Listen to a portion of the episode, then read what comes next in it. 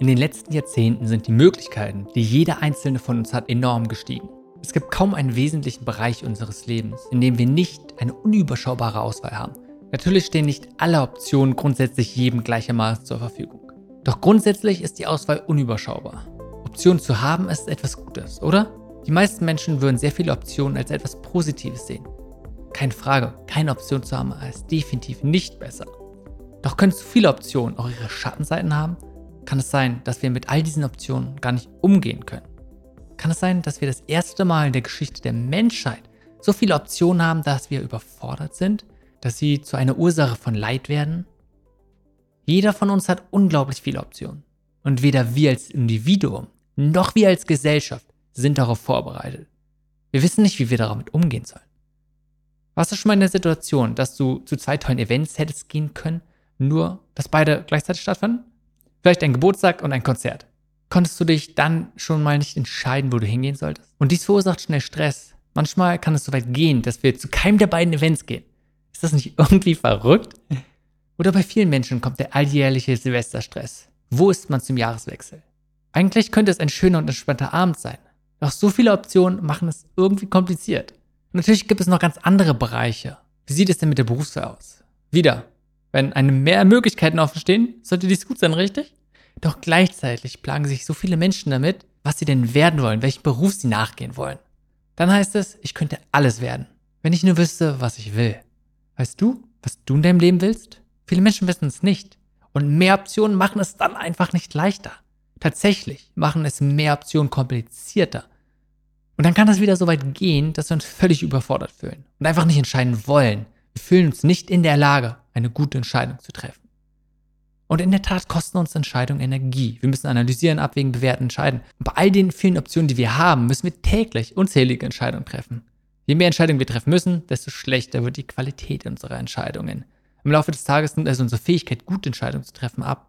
Man kann ja von Entscheidungsermüdung sprechen. Optionen zu haben, hat also auch definitiv ihre Kosten. Es ist aber nicht nur die große Menge an Optionen, die uns zu schaffen macht. Also wenn wir schon über Optionen sprechen, lass uns auch unbedingt über Gelegenheiten sprechen.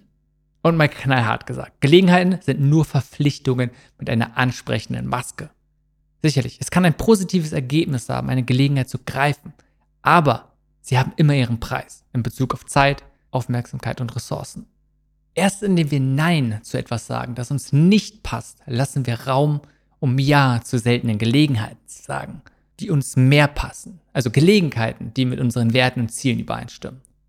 Wieso ist ein guter Umgang mit Gelegenheiten? Mir gefällt die Herangehensweise von Derek Silvers dabei sehr gut. Auf den Punkt gebracht bedeutet es Hell yeah, oh no.